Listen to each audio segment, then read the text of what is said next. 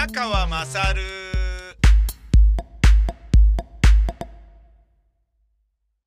お前の母ちゃん宮川勝です。おはようございます。今日は、えー、というか今日も、えー、ジョギングをしていない、えー、低たらくでおなじみの宮川勝です。宮崎に行っている時に宮崎ですんごい忙しかったにもかかわらず、えー、5キロ走ったり、えー、翌朝も5キロ走ったりみたいなことをやっていたらですね、め、もう結託と疲れてしまい、で、それだけならまだ良かったんですけど、えー、羽田に戻って浜松町につ、着いたら、えー、親のマンションの管理会社から連絡があって苦情クレーム怒られる。で、そこから親に電話して2時間親にテレビでクレーム来てるからダメだよっていう話。なんでね、えー、音出さない、音を小さめに見てねって言ったのにまた大きくしちゃったの？みたいな話をですね、2時間説教しなきゃいけなくなるというですね、非常にあの、ストレスフルな。だからね、やっぱ介護ってのはやっぱダメなんだなっていうことですよ。で、たくさんの方からですね、えー、こうすればいいんじゃないの？みたいなアイデアをいただきまして、えー、お前の価値は宮川勝って意外とあの、人が聞いてるんだなっていうことでですね、ちょっと分かったっていうですね、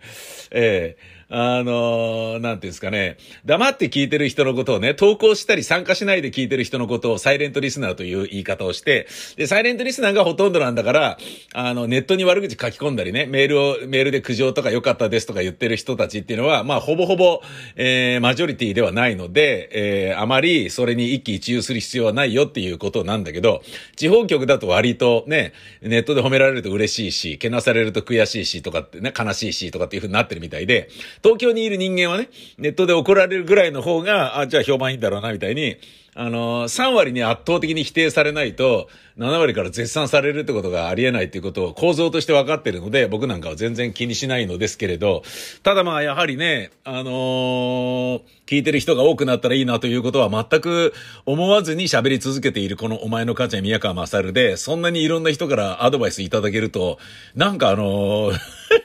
シンプルに嬉しくなりましたね。いるんだ聞いてる人がっていうね、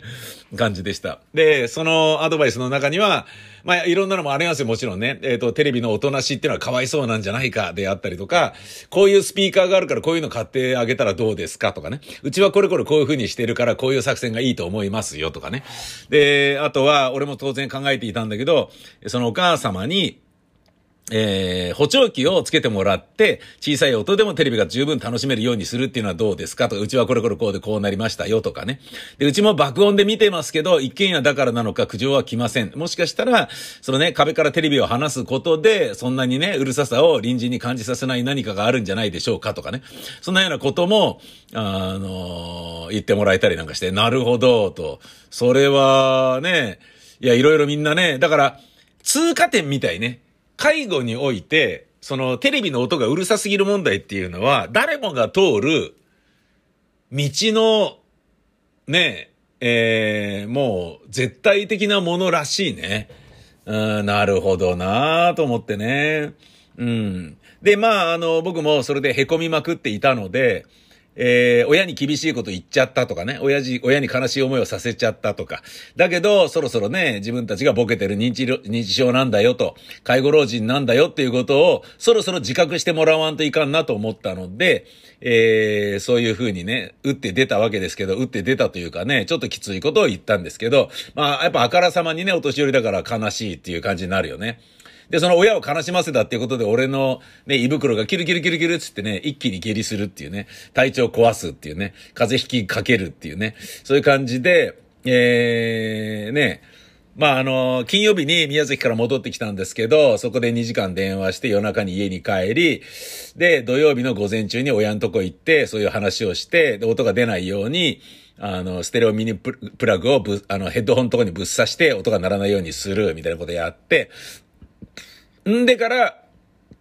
あの、家に戻って、日曜日収録のラジオドラマを台本書いて、で、夜中に送って、今かよみたいなことを劇団員に怒られながら、今から下読みかよとかって、役作りも何もできねえじゃねえかよみたいな感じで怒られながら、ごめんごめんごめんとかって言いながら、で、日曜日にそれをね、みんなでせーので録音して、で、一日中収録して、で、また次回のね、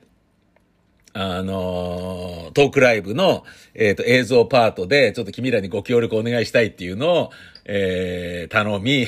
変なのを録音、録画したりなんかして、相変わらず山ちゃんは面白かったみたいな感じのがありつつ、で、えー、そしたら、まあちょっとくたびれちゃって、月曜の朝ちょっと寒気してやべえなみたいな感じになっちゃったんですよね。で、そっからね、だから、えー、日月火水か。日曜は、あ、日曜は走ったのか。土日は走ったんだな、確か。いやー、やっちゃいましたよ。あの、ルルゴールドを飲みまくり、1日18時間ぐらい寝るっていうのを、月曜の午後から火曜の朝までやることによって、わあ、ようやく治った、みたいな。あのー、全然最近休みがないので、その出張とかそういうのもあるからね。んで、ちょっと休みがあると、うん。週に1日でも休みがあればね、そこをガツンって寝て、ちゃんとパシッと直してってことできるんだけど、そうじゃないとね、やっぱ30代、40代の頃とまるで変わらない働き方になっちゃうから、それは風邪ひいたのを治しながら仕事するっていうのができなくなっちゃうから、どんどん悪化する一途だよね。やばいなと思ったんだけど、もう18時間寝ることができたらちょっと良くなってよかった。で、治ったのはいいんだけど、やっぱり今気になるのは、えー、ジョギングできてないなっていうことではあるんですけれどね。なので、ジョギングできてない状態で、えー、もうね、ジョギングできないのであるならば、ジョギングした後に録音しているお前の母ちゃん宮川勝をジョギングなしでも録音して、とりあえず、ジョギングに近いことをしたみたいな気分になってみるのはどうだということで、今これを大塚で録音している次第です。体臭が不快だった。体の匂いが不快だった。ね。それをチェックしようと思ったのですというのが言い訳です。これ何かというと、海上自衛隊の佐世保地方総監部は、えー、11月の15日、えー、五艦、護衛艦異性の男性海事長21歳を停職3ヶ月、えー、佐世保、えー、補給所の女性海曹を停職5日の会、懲戒処分にしました。で、これはどういうことかというと、え長崎県佐世保市内で酒気を帯びた状態で乗用車を運転したとして、え道交法違反容疑で県警に検挙された。ね。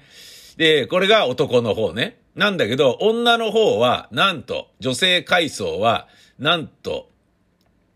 職場のシャワー室で男性社員を、あ、じゃあ男性隊員を覗き見したとしていると。えー、男がシャワー浴びている、男のね、自衛隊員が、シャワー浴びてるところを覗き見したことで、定職の懲戒処分になったと。で、これなんで覗き見したのかっていうことなんですけど、体臭を不快に感じ、ちゃんと洗っているかを見たかった、などと話しているということです。あまりにも体が臭いから、ちゃんと体洗ってんのかよっていうふうにね、思ってね、見たかったんですよね。っていうお話。なんだこれなんだこれっていう話だよね。何これねえ。えー、もっとわけわかんないものがありまして、日テレのニュースなんですけど、えー、あ、ちなみにさっきのはライブドアニュースからの引用で、あ、じゃあ、読売新聞オンラインからの引用ね。で、今度は、えー、日テレニュース24からの引用で、えー、びっくりしたことに、えー、28歳の小学校で働く女性教諭がソープランドで働いていたとして懲戒免職処分になりました。これ東京都の話。多摩地区の小学校の保健室に勤務する28歳の女性教諭は、去年2月から今年の4月頃まで関東地方のソープランドで働いていたということ。東京都は教員として不適切な行為だとして、女性教諭を15日付で懲戒免職処分にしました。うーん。女性教諭はソープランドで働いていた理由について、実家を離れて都内に転居する資金を得るためだったなどと話しているということです。これまた、なんだこれ？なんだこれ？いや、面白いですよ。本当に面白いですよ。わけわかんないですよね。なんでそんなことしたんだろうな不思議ですよね。うん。あのー、いやー、先生がソープランドってね、なんか、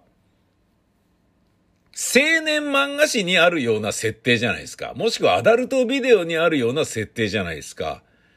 もうだから事実は小説よりもきなりを、もうね、現実がなんかね、一周回ってフィクションを抜いてるっていうそういうレベルでしょで、そもそも、将棋小説をライトノベルで書いていて、あまりにも超速の進歩で、えー、タイトルをガンガン取る若い騎士を描いたら、いや、そんなにね、非現実的にタイトル取れるわけないから、もうちょっと、あれなんじゃないですかみたいな感じに、ちょっともたついてからタイトルを取るような感じにしていたら、で、2巻に行くのもちょっと時間かけようとかやってたら、リアルの、あの、彼がですね、えー、バンバンタイトルを取っていって、あの、フィクションを抜いちゃったっていうね。あの、超面白いですよね。ええー、あのー、なんか、だから現実の方が、フィクションよりも上回り始めているよ、みたいな。だからそういうことで言うと、日本沈没とかも普通にあるんじゃないのとかね。アジア、ユーラシア大陸沈没とかあるんじゃないのとか思ってた方がいいかもしんないね。違うな。いつも通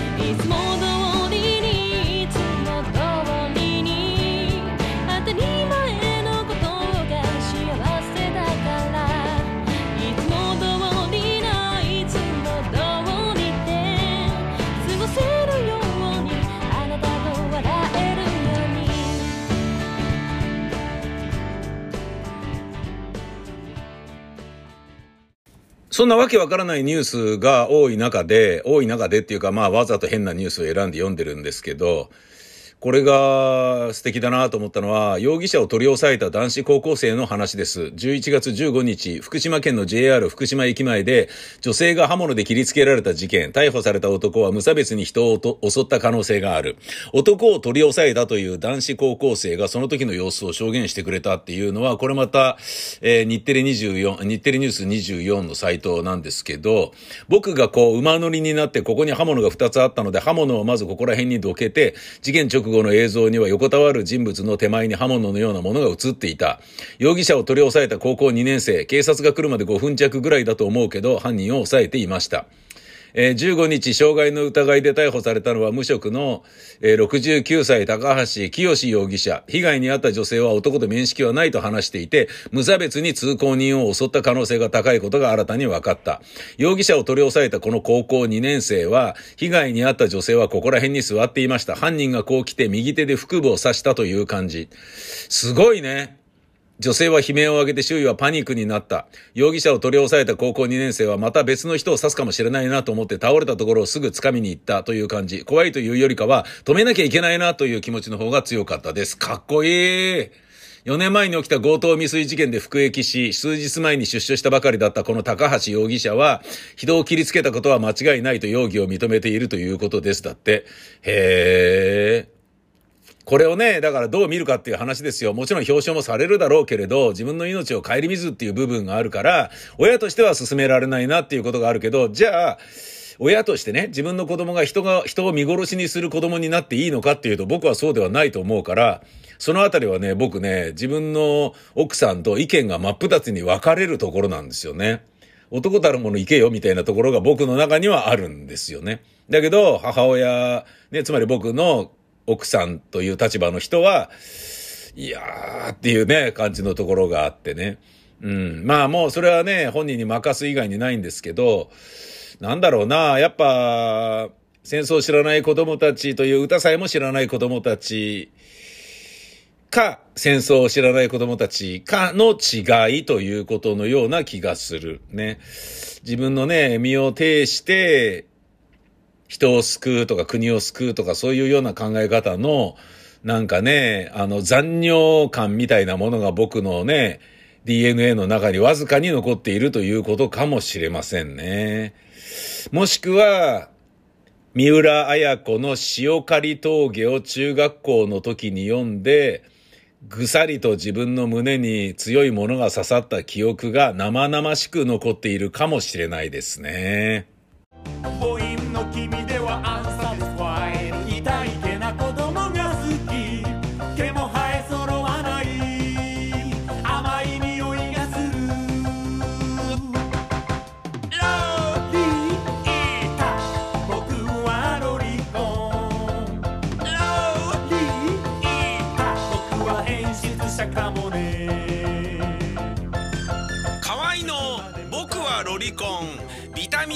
にて好評発売中ビタミセの URL は v-mise.com v-mise.com です